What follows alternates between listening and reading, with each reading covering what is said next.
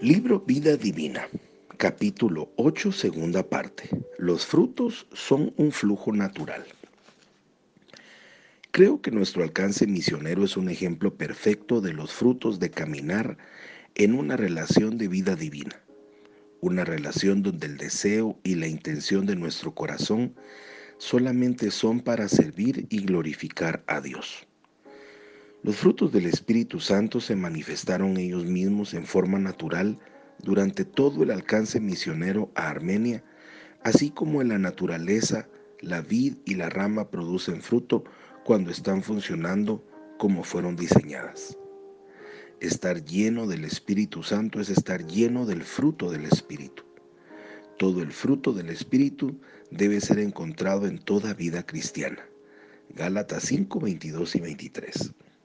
En nuestro alcance misionero en Armenia, Dios me dio la fe, es decir, un fruto, para saber que se cumpliría su promesa al pueblo armenio y me dio la fe para creer que Él los ministraría independientemente si yo iba en lo personal o no. Yo supe que era el tiempo de Armenia y también supe por fe que yo no era necesariamente el instrumento que Dios usaría para alcanzar a mi precioso país en este particular momento. En un capítulo anterior de este libro compartí contigo de cómo supe que debía pasar por alto la gran inauguración del centro comercial e ir a escuchar al hombre de Dios. En el caso de nuestro alcance armenio, yo supe que Dios usaría a otro hombre para alcanzar Armenia, aun cuando los obispos y los líderes gubernamentales me estaban llamando para ir. Honestamente creo que Dios envió a Richard Shakarian en mi lugar para que toda la gloria fuera dada a Dios por todos los milagros que se manifestaron y nadie viera a hombre alguno y dijera, ¿no es maravilloso este hombre de Dios? Creo que al enviar a Richard, Dios permitió al pueblo armenio a enfocar sus ojos más claramente en el mensaje que en el hombre. Seguidamente, Dios me dio la emoción de ver que mi hijo, Richard, era la respuesta a mi oración sin ninguna gloria personal. Uno de los frutos del Espíritu es que no deseamos vanagloria. En el ministerio no puede haber espacio para egos inflados o falso orgullo espiritual. La actitud voluntariosa, la sabiduría de sí mismo o cualquier otra forma de presunción es una usurpación al Espíritu Santo. Si tú deseas la ayuda del Espíritu Santo en tu ministerio para Cristo, tú no puedes hablar en tu propia autoridad. Habla solamente aquellas cosas que has escuchado de Él y entonces Él guiará apropiadamente tus pasos. Agradezco que cuando caminamos en una relación de vida divina, nuestro amoroso Padre Celestial suavemente poda todas las ramas muertas e inservibles del hombre viejo para que solamente el fruto de su espíritu permanezca. El hombre viejo debe morir por completo, así como en la naturaleza cuando un fruto muere, entonces su semilla puede producir nuevo fruto. Las semillas que necesitamos plantar son las nuestras, carne vieja enterrada en la cruz de Jesús. A través de ese proceso traemos nueva vida y nuevo fruto, multiplicando mucho más de lo que era un único pedazo de fruto que murió. Finalmente, en nuestro ministerio hermino, debido a que Richard diligentemente busca la vida divina, él pudo caminar en el Espíritu es decir, un fruto, durante todo el alcance misionero armenio. Como resultado, ocurrieron milagros conmovedores y miles dedicaron sus vidas a Jesús. Subtítulo, Vida Divina, Crecimiento Diario. Cuando te encuentres en una relación viviente, tú debes crecer o morir. No existe nada en medio. Una vid que no está en proceso de crecimiento morirá. No existe la jubilación cuando fluyes en la vida divina. Él desea que experimentes una vida fructífera hasta que tú te vayas al cielo con Él. Aún en la vejez fructificarán, estarán vigorosos y verdes, dice el Salmo 92.14. ¿No es esto emocionante?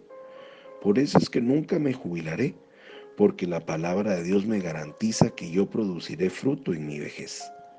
Tú no tienes por qué jubilarte cuando sirves a Dios.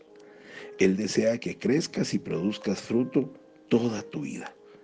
Una de las claves para este crecimiento diario involucra a otro fruto del Espíritu encontrado en Romanos 12:10.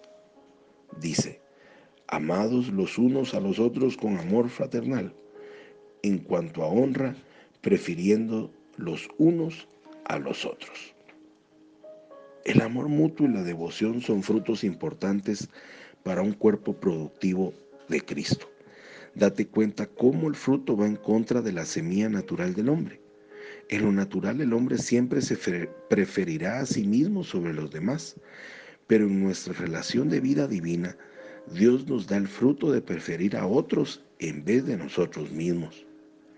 El fruto que producimos es en la semejanza de Cristo. Nos convertimos en espejo de lo que Cristo fue cuando caminó en la tierra. Seremos como Él, no a causa de nuestro propio esfuerzo, sino porque vivimos en una relación de vida divina en donde su amor fluye a través nuestro. Colosenses 1.10 dice, para que anden como es digno del Señor, agradándole en todo, llevando fruto en toda buena obra y creciendo en el conocimiento de Dios. Primero que todo, el fruto de una relación de vida divina eres tú, tu vida completa, y cómo la vives es el fruto de esa relación.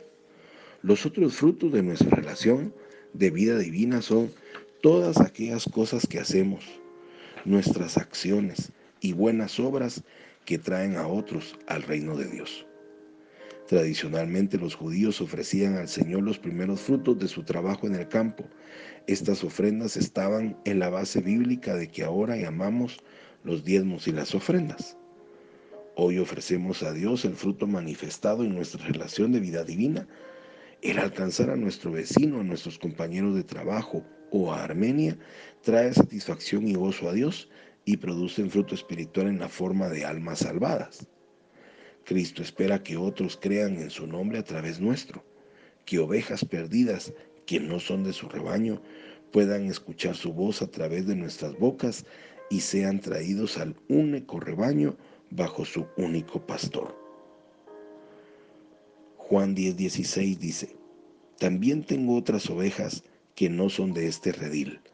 Aquellas también debo traer y oirán mi voz, y habrá un rebaño y un pastor. Empieza a permitir que tu luz brille, esa luz que ha alumbrado en tu corazón para otros, para que viendo las buenas obras, es decir, el fruto de Dios en ti, puedan glorificar al Padre. Recuerda, Dios te ha bendecido para que puedas ser de bendición a otros.